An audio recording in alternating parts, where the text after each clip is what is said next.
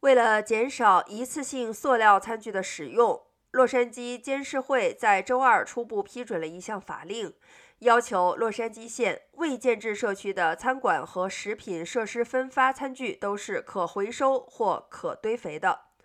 该条例还将禁止零售店销售发泡聚苯乙烯或聚苯乙烯泡沫塑料等产品，如冷却器、包装材料。杯子、盘子和泳池玩具。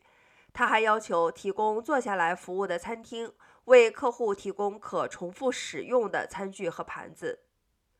该法案如果获得董事会的最终批准，将于二零二三年五月一日对所有在永久地点运营的食品设施以及零售店生效，并将于二零二三年十一月一日对食品卡车生效。二零二四年五月一日对农贸市场、餐饮公司和临时食品设施生效。之后，违规者将被处以每天最高一百美元的罚款，每年最高罚款一千美元。